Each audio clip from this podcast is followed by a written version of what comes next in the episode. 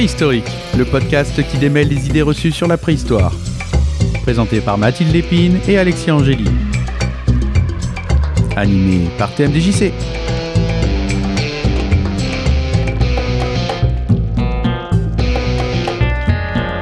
Bonjour à toutes, bonjour à tous, bienvenue dans Préhistorique. Euh, je suis TMDJC et aujourd'hui je suis accompagné par la fine équipe de ce podcast qui a pour volonté euh, de remettre un petit peu les pendules à l'heure, si vous me passez l'expression, puisque nous parlerons forcément de temps mais pas que. Vous allez voir que nous avons beaucoup, beaucoup de choses à vous partager. Et pour démarrer cette première émission, euh, on va peut-être commencer par présenter l'équipe. Euh, bonjour Alexia, bonjour Mathilde. Bonjour. Est-ce que vous pouvez vous, euh, vous présenter Et on va peut-être commencer par toi, Alexia, et nous dire ce que tu viens nous proposer au sein de cette émission? Eh bien, tout simplement, depuis que j'ai repris des études, donc il y a de ça 5 ans, j'ai découvert euh, on peut dire presque redécouvert la préhistoire parce que j'en avais quand même vaguement entendu parler euh, dans mon enfance. Mais j'ai surtout été très euh, étonnée de découvrir toutes les choses qui n'étaient pas réellement comme on me les avait expliquées pendant, pendant mes premières études, on va dire. Et aujourd'hui, j'aimerais par mon bagage de préhistorienne, pouvoir un petit peu débunker, comme on dit, les idées reçues au niveau de la préhistoire. Et Mathilde, que viens-tu faire avec nous aujourd'hui? Alors euh, moi je fais partie euh, de l'équipe de Prehistory Travel avec Alexia. Et on a un peu euh, le même objectif en commun, c'est effectivement de rendre plus accessible la préhistoire mais également bah, de faire taire les idées reçues. J'étais comme Alexia au départ. Quand j'ai commencé mon master pour devenir préhistorienne, il y avait beaucoup de choses que je ne savais pas et beaucoup de choses que je croyais être vraies mais qui au final se révélaient fausses et j'aimerais partager ça avec tout le monde. Quand on a commencé à réfléchir à cette émission. Euh, le peu de choses que moi j'ai déjà vu passer m'a euh, grandement étonné parce que bah, le, moi j'ai pas votre, votre bagage ni vos connaissances, mais le fait est qu'on a déjà eu l'occasion d'échanger sur pas mal de sujets et oui, je me suis rendu compte effectivement que j'étais totalement novice dans le domaine. A priori, je pense que beaucoup de personnes qui nous écoutent sont dans le même cas de figure. Ce que je peux peut-être vous proposer effectivement, c'est qu'on commence, mais juste avant de, de démarrer vraiment le sujet en question, euh, est-ce que vous pouvez nous rapidement nous brosser votre parcours, Alexia, peut-être pour démarrer, tu viens d'où? Tu fais quoi?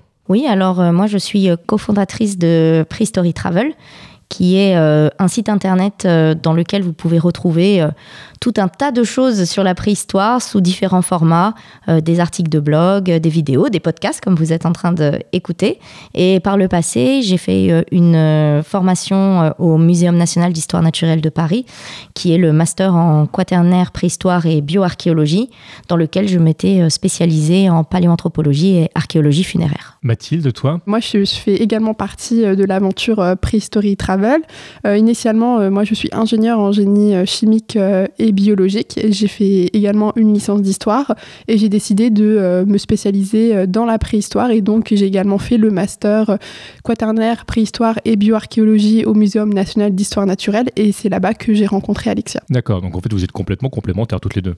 On parlait tout à l'heure de, remettre les pendules à l'heure. moi je fais partie de la génération qui a été élevée par des dessins animés comme Il était une fois l'homme, c'était un petit peu ma, référence. Un jour j'aurai l'occasion d'en reparler, mais là n'est pas le propos. En en attendant, euh, je découvre avec vous qu'il y, a plein de choses à l'intérieur qui sont euh, euh, ou plus à jour, ou en tout cas au minimum obsolètes. et on avait, avec ce titre de, podcast, mis un petit peu les, pieds dans le plat. vous me dites, finalement, on ne descend pas du singe. Alors moi, j'ai toujours cru qu'on descendait du singe. Alors, est-ce que vous pouvez m'expliquer ce que j'ai pas compris? Bah alors, déjà, on ne peut pas descendre du singe puisque nous sommes nous-mêmes des singes. D'accord. Donc en fait, là, c'est une question de vocabulaire déjà pour commencer. Oui, euh, dans un premier temps, on ne peut pas descendre de quelque chose que nous sommes nous-mêmes. Nous sommes des singes au même titre que les chimpanzés, les gorilles euh, ou les orang-outans. Donc euh, déjà, je pense qu'il y a un problème effectivement de terminologie dès le départ. Oui, tout à fait. Et je, pense en fait que ce qui est mal compris, c'est la définition même de singe. alors peut-être du fait qu'il y a la planète des singes, ce film, enfin ces films célèbres qui viennent en opposition à notre planète aujourd'hui et où les gens se sont dit bah s'il y a une planète des singes euh, c'est que nous nous ne sommes pas des singes. Et donc effectivement comme le disait Mathilde euh, d'un point de vue euh, anatomique nous sommes des singes. Pas que anatomique d'ailleurs, parce que je pense tout de suite à l'anatomie osseuse, mais on a d'autres caractéristiques qui nous rapprochent des singes. Ah bah, alors qu'est-ce que c'est un singe? Un singe est un mammifère qui appartient à l'ordre des primates, Donc là, jusque-là, je pense que je n'ai pas fait de grosses révélations. jusque-là, tout le monde me suit. Et euh, il y a plusieurs caractéristiques, comme je vous disais, euh, qui permettent de caractériser les singes. Alors je vais rester sur des caractéristiques euh, osseux, parce que dans ces podcasts, on parlera bien sûr de fossiles, et souvent des fossiles, il ne nous reste que les os. par exemple, un singe va avoir quatre cuspides au niveau des dents. Donc vous savez, c'est les petites éminences au niveau des, des dents, des, des, molaires et des prémolaires que vous sentez quand vous passez la langue. Et bien, il y en a quatre. Et si vous vous amusez à passer la langue sur vos dents, vous verrez que vous en avez quatre également. Alors, je ne sais pas si, si, tous nos auditeurs et auditrices vont faire la même chose, mais au moment où tu l'as dit, je me suis amusé à le faire. C'est très immersif, en fait. C'est très immersif comme podcast. Bon, là, par contre, le prochain que je vous donne, s'il vous plaît, ne testez pas, parce qu'on va parler de la fermeture post-orbitaire. Donc, c'est ce qu'il y a derrière vos yeux. Je ne vous invite pas à mettre vos doigts dans vos yeux pour aller vérifier ce que je vous raconte. Mais tout simplement, ça veut dire quoi la fermeture post-orbitaire? Ça veut dire que derrière nos yeux, au niveau osseux, c'est entièrement fermé, c'est entièrement cloisonné. Vous pouvez taper euh, crâne euh, sur, un, sur Internet, crâne humain, et vous verrez que c'est totalement fermé, c'est totalement cloisonné, et ça aussi, c'est spécifique euh, aux singes. D'accord. Chez les primates. Je, rappelle, hein, il y a d'autres espèces animales qui ont ça, mais chez les primates, ce sont les singes qui ont ça. Euh, une dernière caractéristique peut-être dont on peut parler, c'est la fusion des hémimandibules. Donc euh, là, tout de suite, vous dites, oh, c'est quoi derrière ce terme? Euh, Ne vous inquiétez pas, rien de grave. C'est simplement votre mâchoire, donc votre mâchoire inférieure, elle est entièrement fusionnée d'un seul tenant, ce qui n'est pas le cas chez tous les primates. Par exemple, les lémuriens euh, ont une suture euh, entre leurs deux hémimandibules, donc ce n'est pas d'un seul tenant comme chez nous. D'accord, je me permets de te couper juste un instant. Je suis désolé, ça risque d'arriver plusieurs fois pendant l'émission parce qu'il y a des termes que j'ai pas forcément. C'est quoi une suture du coup euh, sur une mâchoire? Ou sur ou tout court d'ailleurs Alors les sutures, on peut en retrouver sur plein d'os. On en a aussi également des sutures crâniennes. En fait, ce sont des endroits sur les os où vous avez une fine ligne qui indique en fait la fusion de deux os différents. Et du coup, ce que Alexa nous dit là, c'est que bah, sur une mandibule humaine, on retrouve pas cette suture donc on n'a pas de démarcation en fait entre les deux hémimandibules. D'accord, c'est vraiment d'un seul tenant. Oui. si, si on, je devais faire peut-être une comparaison malheureuse, tu me dis si je dis n'importe quoi, mais, euh, mais quand on est euh, tout bébé, on a le crâne qui est, qui est plus mou et on voit que, que, ça bouge un peu et au bout d'un moment, on voit une espèce de, de, de ligne euh, crânienne. C'est de ça dont on parle. Oui, c'est ça. pour les enfants, les sutures ne sont pas encore fusionnées. Ça fait partie du processus de croissance. D'accord, mais c'est déjà beaucoup plus clair pour moi. Donc en fait, oui, on, on partage énormément de, de, choses communes finalement avec, comment on les appelle? Du coup, c'est des cousins c'est comment ça se passe par rapport à notre, notre ligne? C'est des singes, ce qu'on est. Alors bon, en, termes scientifiques, on appelle ça des simiformes mhm. ou des anthropoïdéas d'ailleurs. C'est vraiment une classification à laquelle on appartient. Il faut imaginer des boîtes comme des poupées russes. La plus grande boîte euh, que vous connaissez, euh, c'est euh, les animaux. on fait partie des animaux. Au sein des animaux, on fait partie des mammifères. Et quand on descend au fur et à mesure dans ces classifications, à moment donné, on arrive aux primates. Et au sein des primates, donc, il y a les singes. Alors retenez bien ça, tous les singes sont des primates, mais tous les primates ne sont pas des singes. D'accord. Donc quand je prenais l'exemple des lémuriens tout à l'heure, euh, qui n'ont pas euh, justement la fusion des hémimandibules, qui n'ont pas non plus la fermeture post-orbitaire, ce sont bien des primates, mais ce ne sont pas des singes. Et je me permets de rebondir sur euh, quelque chose qu'a dit Alexia. Effectivement, du point de vue taxonomique, la dénomination exacte, c'est simiforme. Et je pense que c'est important de le souligner parce qu'une partie de la confusion vient du fait qu'en fait, singe, ça désigne pas grand chose en fait euh, scientifiquement, c'est pas une réalité. Mais là, moi, c'est une révélation pour moi, ce que vous êtes en train de me dire. Là, là moi, pour moi, tu viens de citer un singe en me disant ce n'est pas un singe. Euh, je suis, je suis complètement paumé. Non, mais écoutez, non, mais je suis très très content d'être là.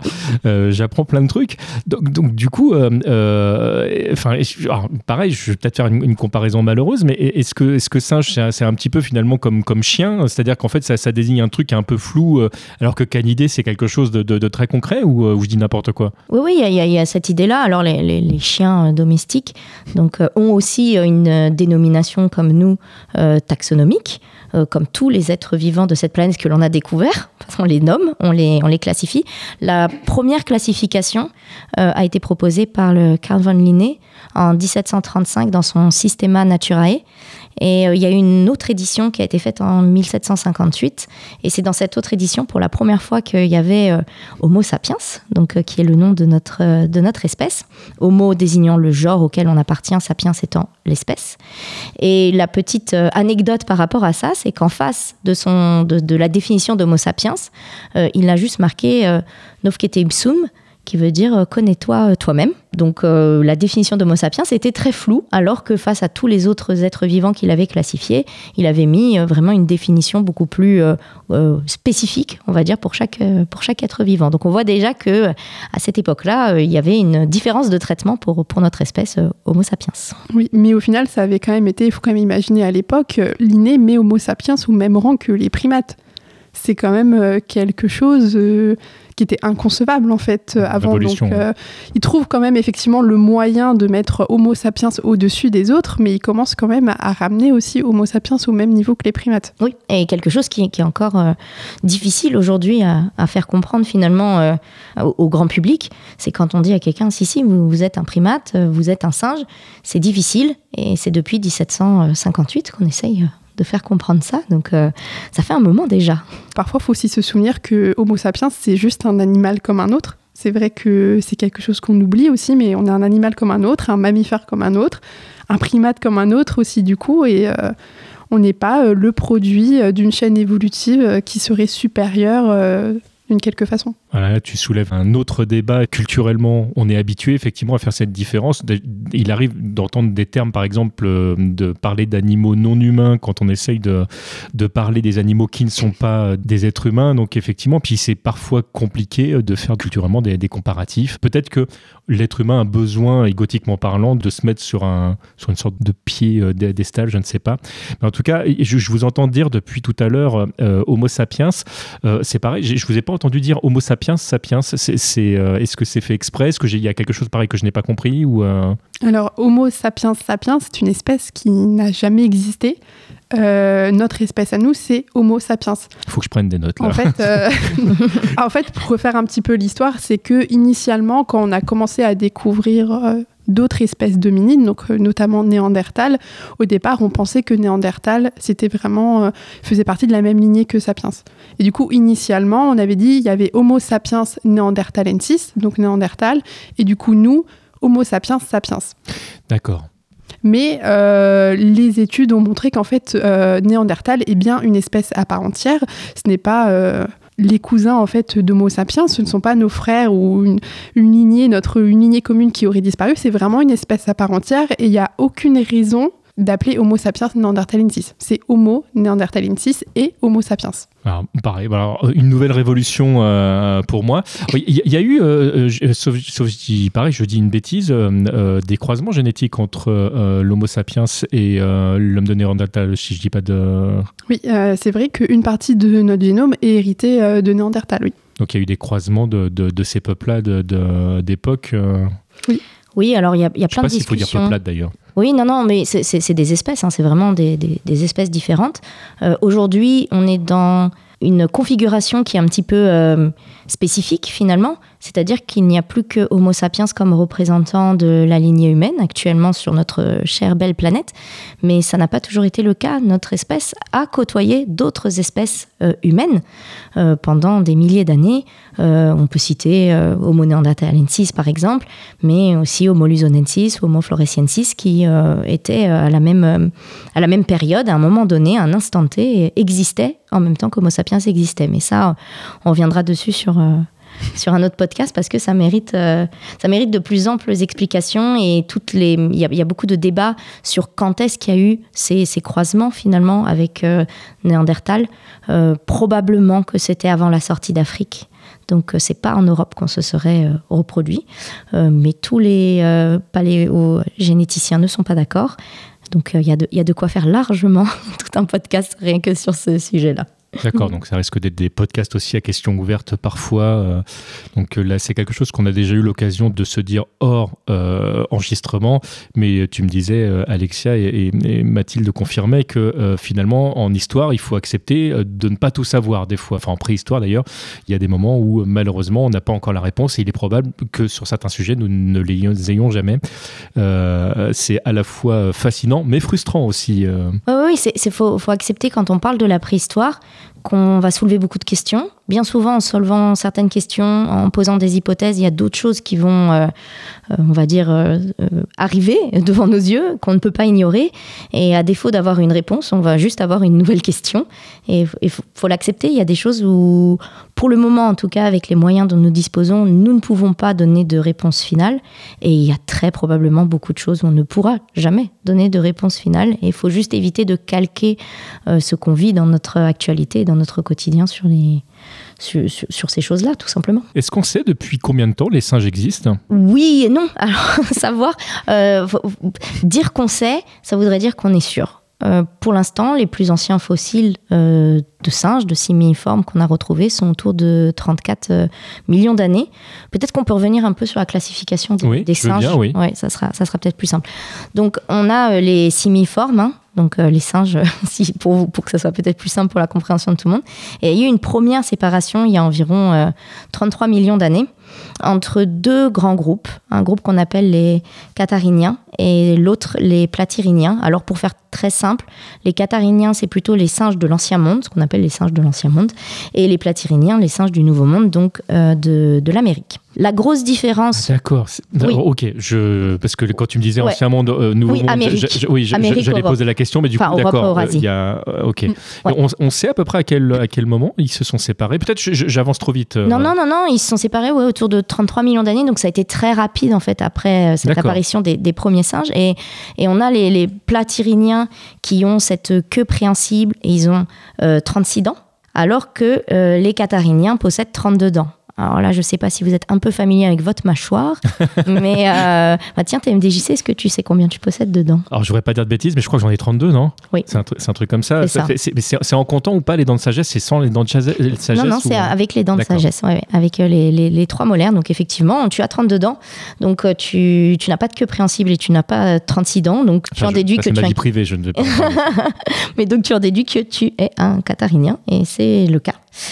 Sauf qu'il y a eu d'autres subdivisions derrière ça, on ne s'arrête pas là. Si on regarde de, plus près euh, les cathariniens, cette fois-ci, on va voir qu'on a deux grandes subdivisions, les cercopithécoïdea d'un côté mhm. et les hominoïdea de l'autre. Et donc cette séparation entre les cercopithécoïdea et les hominoïdea, elle a eu lieu il y a 24 millions d'années. Les cercopicoidea euh, regroupent notamment les babouins et les macaques. Donc on a tout de suite une petite pensée pour la chanson de Stromae euh, où il dit bande de macaques. Eh ben non, pas bande de macaques. Nous ne sommes pas des cercopicoidea car nous n'avons pas le dos allongé, qui est une position qui est propre en fait à, ce, à ce groupe. C'est ce qu'on appelle pronograde. Et nous n'avons pas non plus de queue qui est propre également à ce groupe. Donc nous, nous, nous appartenons aux hominoidea qui regroupent tous les singes ayant le dos redressé, donc la position dite orthograde, et qui n'ont pas de queue. Donc euh, les, les, gorilles, les chimpanzés, euh, les orang-outans, les, les bonobos, tout ça, voilà, c'est on fait partie de, ce grand groupe-là. Bon, je vais arrêter là pour les subdivisions. Vous avez déjà appris catharinien, platarinien et cercopicoidea et hominoidea. Euh, c'est déjà pas mal si vous arrivez à retenir ça. Mais voilà, l'idée, c'est vraiment de vous faire comprendre qu'il y a cette classification avec ces espèces de, poupées russes, si ça vous aide à visualiser, ou, un arbre, parce qu'on parle souvent d'évolution buissonnante. Donc, on a des, un dernier ancêtre commun. C'est peut-être d'ailleurs une notion... Euh, importante, euh, même l'horloge moléculaire. Mais je vais peut-être plutôt laisser Mathilde vous parler de tout ça parce que euh, la génétique, c'est pas mon point fort, soyons très honnêtes. Donc, euh, bah, bah, Mathilde, si tu peux nous expliquer justement c'est quoi cette notion de dernier ancêtre commun et d'horloge moléculaire? Oui, alors du coup, c'est un des problèmes à la phrase nous descendons du sage. En fait, comme on l'a dit initialement, nous sommes des singes. Et souvent, on prend l'exemple du chimpanzé, puisque bah, il est assez courant d'entendre que euh, bah, le chimpanzé, c'est l'espèce euh, qui est la plus proche euh, de l'homme, de nous. Et en fait... C'est-à-dire que pour moi, le, chimpanzé, c'est un petit peu l'homme blanc dans le jeu vidéo. C'est-à-dire que c'est ton, ton avatar tant que tu l'as pas modifié avec toutes les petites options. Donc pour l'instant, chimpanzé, ok. Donc après, ça devient un être humain. C'est un peu l'image que j'avais dans la tête, quoi. Voilà, mais du coup, c'est pas du tout ça, puisque le chimpanzé, c'est aussi le résultat d'une évolution qui a aussi eu lieu sur des millions d'années. C'est une forme qui est extrêmement spécialisée, extrêmement adapté à son environnement. Et donc euh, cet ancêtre commun qu'on partage avec le chimpanzé euh, ne ressemblait en fait pas du tout à un chimpanzé. En fait, on ne sait même pas à quoi, euh, à quoi il ressemble. la notion d'ancêtre commun, en fait, c'est une notion qui est plus théorique. C'est-à-dire qu'on sait que théoriquement, à un moment, on a eu un ancêtre commun. Cet ancêtre commun, il y a eu deux lignées qui, euh, qui se sont formées. Donc là, en l'occurrence, on a eu les chimpanzés et de l'autre côté l'homme. Mais si on nous mettait euh, ce fossile de cet ancêtre commun sous les yeux, en fait, on serait incapable de le reconnaître. Hmm. Puisqu'en fait, il ne posséderait aucune des caractéristiques soit du chimpanzé, soit de l'homme. Ou peut-être euh, des trucs mélangés. Voilà, mais du coup, en fait, on ne saurait pas l'attribuer, on ne saurait pas reconnaître et dire Ah bah oui, c'est de avec lui certitude. voilà. voilà. Hmm. C'est ça. Donc, euh, nous ne descendons pas du chimpanzé, nous avons un ancêtre commun avec lui. Et euh, le chimpanzé, ce n'est pas une espèce de forme ancestrale qui n'a pas bougé depuis des millions d'années, c'est aussi une forme qui a évolué. Mais je dis ça pour les chimpanzés, mais c'est valable pour toutes les autres espèces de primates. Toutes les espèces évoluent. Il n'y a pas une d'espèce qui reste bloquée, entre guillemets. euh, Et nous, l'homme, on serait les seuls représentants d'une lignée évolutive qui irait une espèce de forme de progrès. Hmm. Euh, Juste pour être sûr d'avoir bien compris ce que, ce que tu étais en train de dire, euh, donc on a cet ancêtre commun. Est-ce que c'est, enfin, si on remonte plus loin euh, dans, dans l'évolution, enfin, de manière re- retour vers le futur, est-ce que c'est, pareil Il y a eu des ancêtres communs entre les, chimpanzés et les gorilles, par exemple. Le- donc on a quelque chose de commun pour, pour tous ces primates? Oui, en fait, à chaque fois que vous avez deux espèces, vous avez à un moment un ancêtre commun pour, euh, pour les deux espèces. Donc euh, ça, ça fonctionne. euh, ça fonctionne en fait pour tout. Et si on remonte comme ça, on peut faire retour vers le futur, mais puissance 10, puisqu'on peut remonter aux premiers organismes vivants. D'accord. Et euh, là, je, je parle de Lucas, le, le surnom qu'on a donné au Last Universal Common Ancestor, qui est supposé être l'ancêtre commun à tous les êtres vivants existants actuellement sur Terre. D'accord. Donc on a, on a ça quand même. Enfin, on, on croit avoir ça. Alors, on sait qu'on a ça, mais après, on pourra jamais l'identifier. Et Lucas, c'est pareil, c'est une notion qui est un petit peu euh, théorique. Et euh, il faut pas oublier que oui, il y a Donc eu tu- cette tu- Pardon, je veux dire qu'on on n'a pas de- on n'a pas d'ossement pour l'instant de, de- de Lucas. C'est vraiment une idée en fait. Alors, Lucas. Lucas, à mon avis, on n'aura jamais d'ossement parce qu'à cette époque-là, il y avait, c'était seulement sous forme en fait euh, de bactéries, euh, des organismes unicellulaires. Donc en fait, euh, c'est vraiment une notion théorique. Théoriquement, il y avait un organisme vivant duquel on a toutes les espèces actuelles descendent, mais il faut pas oublier aussi qu'il y avait d'autres organismes vivants qui ont vécu à la même époque que Lucas et qu'en fait. euh, nous, on est là les seuls survivants, mais il y a d'autres formes qui ont existé, mais qui simplement ne sont pas euh, parvenues euh, jusqu'à nous. Ouais, Lucas, juste pour, pour le situer dans le temps, euh, donc c'est encore une fois, hein, c'est c'est hypothétique, c'est théorique, mais il aurait existé il y a environ 3,3, 3,8 milliards d'années. Oui, on, Voilà. est, on est effectivement très très loin. On est très loin de nos des premiers 34 primates, millions d'années. euh, Enfin, les premiers primates, on est à 55 millions, à peu près 56 millions, 55 millions Mm. d'années. Euh, les premiers singes, on est à euh, 34 millions d'années. Les premiers humains, on est à 7 millions d'années. Voilà. Pour remettre les choses euh, en perspective, euh, Lucas, c'était il y a très très très longtemps. Voilà, mais du coup, l'ancêtre commun, c'est vraiment c'est une notion théorique en fait qui euh, permet euh, au niveau des arbres euh, évolutifs en fait de savoir on a une espèce, il y a une dichotomie à partir de cette espèce, deux autres deux nouvelles espèces se forment. Mais c'est quelque chose qui est vraiment théorique du coup. Mais en tout cas, euh, moi, ça m'éclaire beaucoup ce que tu es en train de dire parce que effectivement, le fait de savoir qu'on a eu euh, des ancêtres communs euh, entre bah, les bonobos, par exemple, et, et les gorilles qui physiquement sont vraiment différents. Mm. Tu parlais d'une évolution, par exemple, on parlait des chimpanzés. Oui, effectivement, là, tu te rends compte que ça continue finalement, les espèces continuent à, à évoluer. Mais ce qui est compliqué de, de vie d'homme, c'est que finalement, ce que nous, nous voyons dans le présent, bouge pas ou peu euh, tellement ça, ça va au ralenti. Et les seules images qu'on ait quand ce sont des images réelles datent bah, euh, des, premiers films ou, euh, ou des premières photos donc finalement quelque chose de relativement récent en tout cas très récent à l'é- à l'échelle planétaire.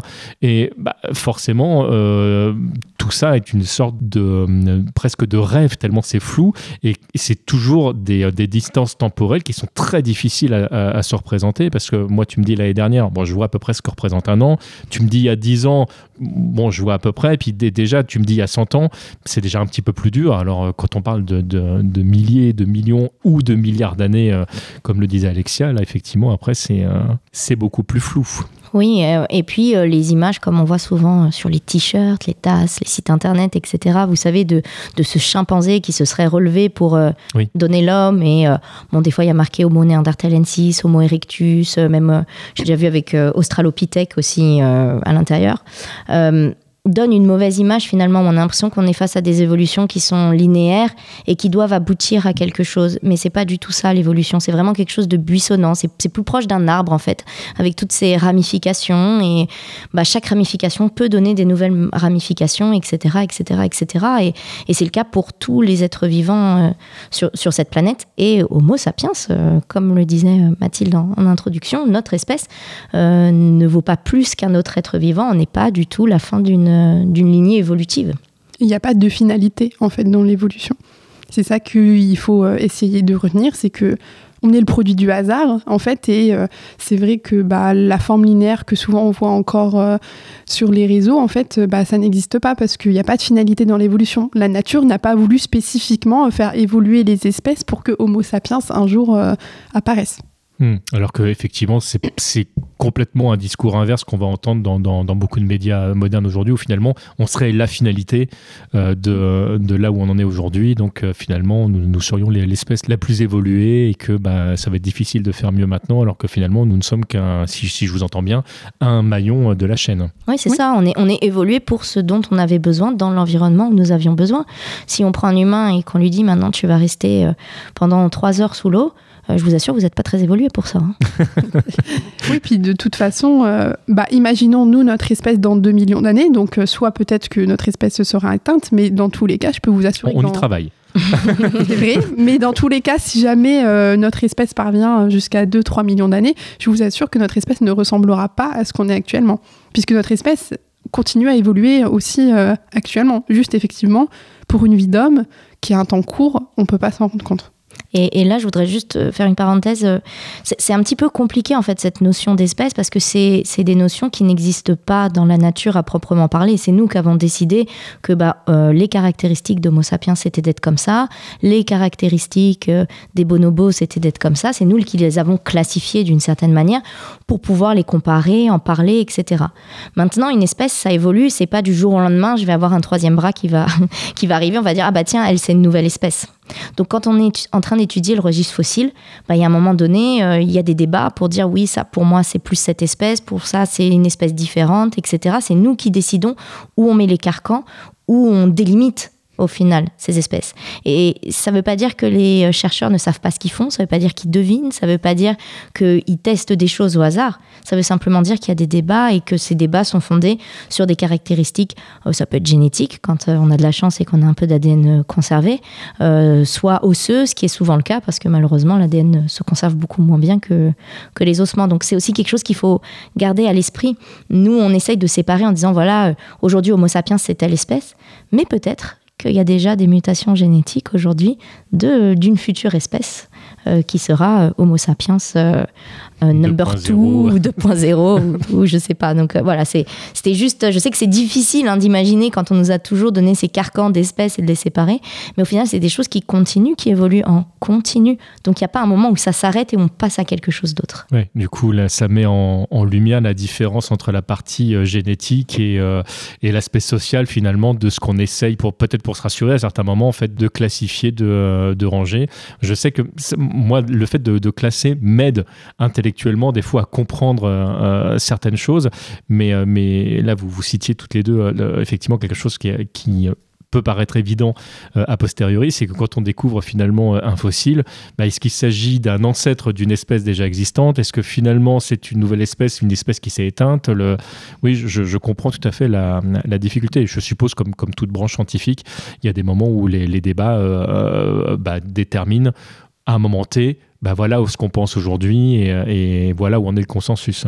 Oui, puis les, fossiles qu'on retrouve, ils sont rarement euh, entiers, intacts, en train de nous attendre bien patiemment en prenant le thé. Il hein. faut bien penser que souvent on travaille sur des choses qui sont euh, euh, fragmentées, fracturées, écrasées par le poids des sédiments.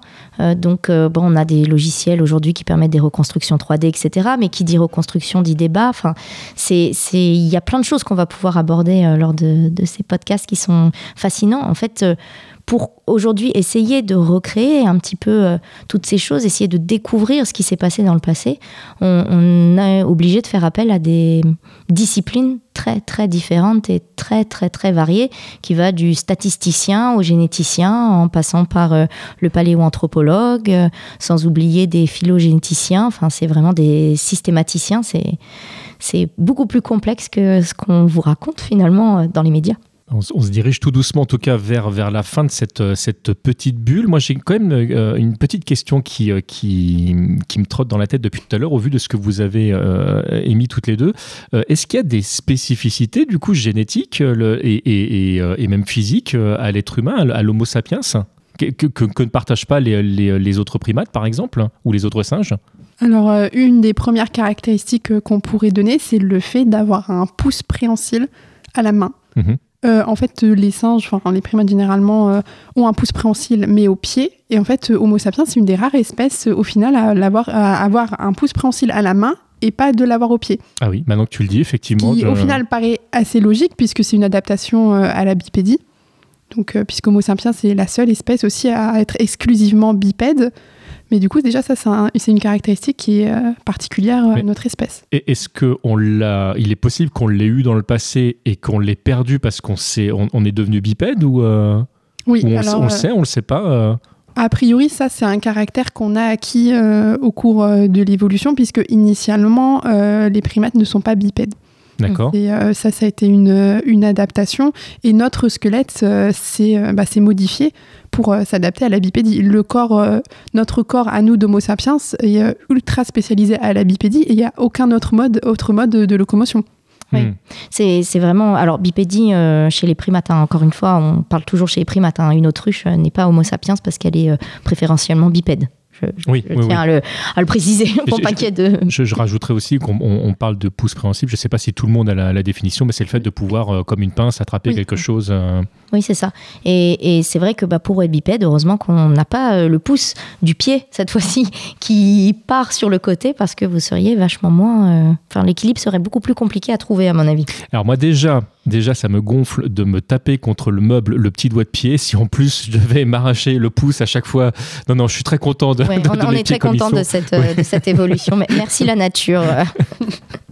Mais oui, voilà, l'humain aujourd'hui, euh, parmi les primates, ce qui le différencie, euh, bien sûr, c'est sa bipédie préférentielle qui lui permet d'avoir de, faire de la course d'endurance. Donc, quand j'entends ça, ça me fait toujours tiquer parce que je suis pas très endurante. Alors, je finis par me dire que je suis peut-être pas une Homo sapiens, mais, euh, mais ça reste une des caractéristiques principales de notre espèce qui nous différencie du coup des autres singes. Mais j'ai un, ou une ostéopathe, je ne sais plus. En tout cas, j'ai eu l'occasion de discuter avec euh, un ou une ostéopathe qui, me disait que, de toute façon, on- et qui allait dans ton sens finalement, qu'on était toujours en cours d'évolution et qu'on n'avait pas encore complètement fait le chemin de la, bipédie complètement, parce qu'apparemment, il y a, des moments où euh, même quand on se tient correctement, bah, on, se fatigue quand même, euh, parce que le, dos serait pas encore complètement, euh, enfin, complètement bipède. J'ai plus les termes exacts qu'il m'avait dit, et je voudrais pas trahir sa parole, donc je, ne- ne vais pas m'aventurer plus loin là- là-dessus, mais est-ce qu'il y a des traces aujourd'hui euh, qui montreraient que tu parlais d'évolution, justement, que bah, on continue ce, ce- ce chemin vers la bipédie? Et est-ce que le fait que finalement on passe de plus en plus de temps assis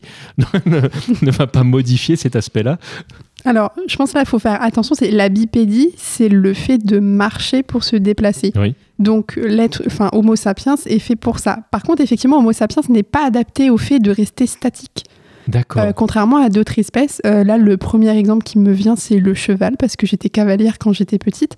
Et eux, ils ont un mécanisme pour bloquer au niveau des genoux, ce qui fait qu'ils ne se fatiguent pas en restant statiques. Ils peuvent nous- même dormir debout. euh, voilà, ça- mais ça, nous, Homo sapiens, nous n'avons pas du tout en fait ces spécificités-là, et donc effectivement, rester statique, ça nous fatigue, parce qu'en fait, Homo sapiens, c'est une espèce qui est faite pour marcher et pas pour rester debout comme ça, à ne pas bouger. Vous avez un nouveau message. C'est ça, maintenant tout le monde va se lever et aller faire une petite marche. Vous- Peut-être même que vous faisiez une petite marche en écoutant ce podcast. Et dans ce cas-là, bravo, Bravo. vous êtes bien des Homo sapiens, il n'y a pas de doute.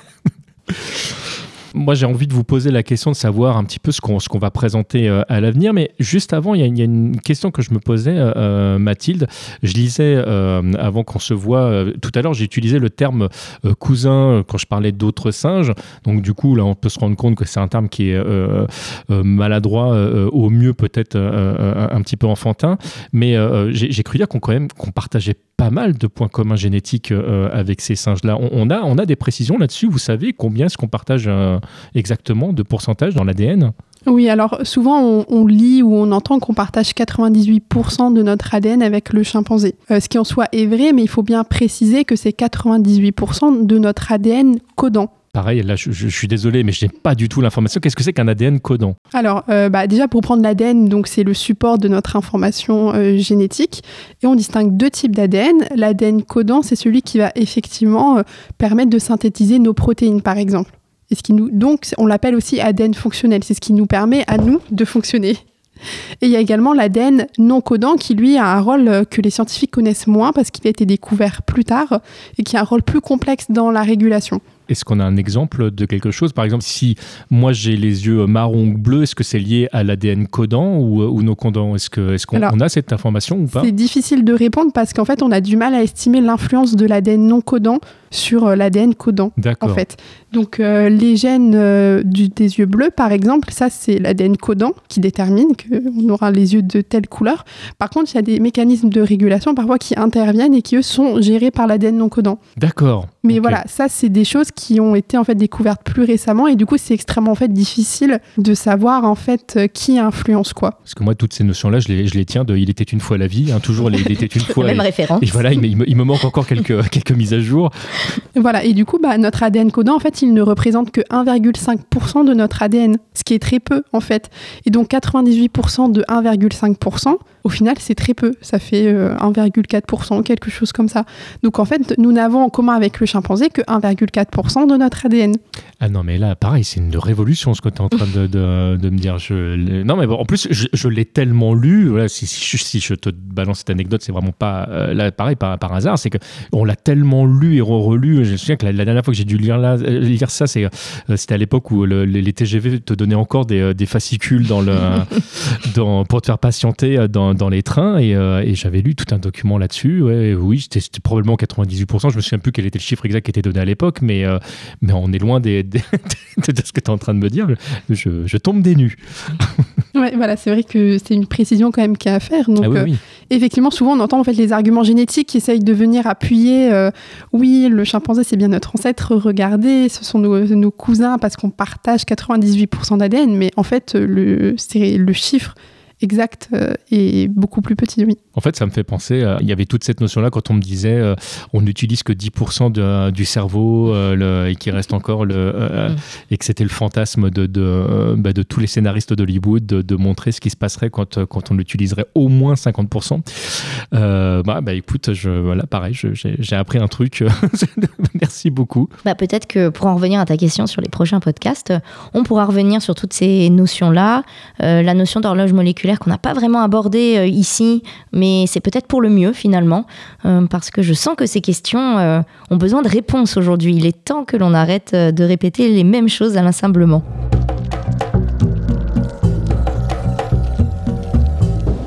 Est-ce qu'on sait à peu près dire à nos éditeurs quand est-ce qu'ils vont nous retrouver? Est-ce qu'on a un rythme ou pas de parution? Est-ce que ça va être en fonction de, des informations qu'on a à obtenir? Est-ce qu'on a déjà des sujets qui sont déjà écrits? On a plein de sujets qui sont écrits euh, et euh, on aimerait bien vous retrouver tous les mois déjà pour commencer. Et si vous êtes au rendez-vous et que vous nous écoutez et que vous nous plébiscitez, et on espère que ce sera le cas, on pourrait peut-être même passer à une fois tous les 15 jours. Alors où est-ce qu'on nous retrouve? Vous pouvez nous retrouver sur le site internet euh, prehistorytravel.com mais également sur des plateformes d'écoute de podcast. Euh, toutes les bonnes applis de podcast, de toute façon, nous, euh, nous diffusent. Hein, vous pouvez nous retrouver sur Apple Podcast, sur Podcast Addict, sur PodCloud, sur Spotify, euh, sur Deezer, j'en passe et des meilleurs. On est installé un petit peu partout. si bah, cette émission vous a plu, bah, merci de nous mettre des, des jolies étoiles parce que c'est ce qui va nous aider à nous référencer. Et puis, si jamais vous avez des questions à nous poser, est-ce qu'il y a une adresse où ils peuvent nous écrire écrire Est-ce qu'on est, qu'on est sur les réseaux sociaux? Alors, on est sur les réseaux sociaux. Nous, nous sommes partout. hein, on vous entoure. Nous vous voyons là actuellement, d'ailleurs. Lâchez cette fourchette tout de suite. Ce qui- Ce qui est dangereux quand vous marchez. C'est dangereux quand vous marchez. Euh, nous, vous pouvez nous écrire, sinon on a une adresse mail, euh, silex.prehistorytravel.com. Génial comme Voilà, oui, bah, on, a, on a été la chercher loin celle-là. On, on espère d'ailleurs que vous nous écrirez au moins pour nous dire ce que vous pensez de notre adresse mail. voilà. Oui, et euh, n'hésitez pas non plus à nous proposer aussi des sujets. Si voilà, vous avez des idées de sujets ou des questions euh, sans réponse, n'hésitez pas euh, à nous les adresser et peut-être euh, qu'on pourra revenir quelques sujets, les transformer également en podcast. Exactement. Mathilde, Alexia, un énorme merci euh, de votre présence. Merci beaucoup de m'avoir appris euh, toutes ces choses. Euh, bon, nous, on se retrouve. On va essayer en tout cas de, se retrouver dès le mois prochain pour, pour un nouveau numéro.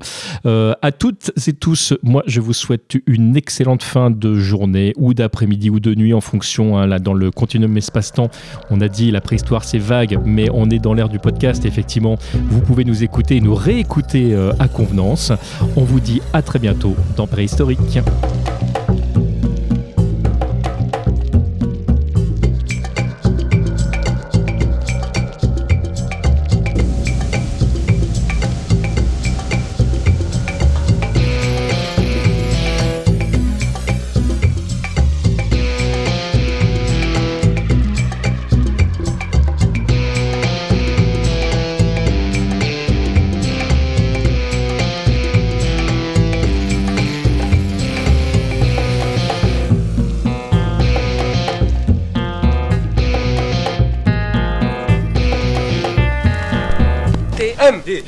Creations.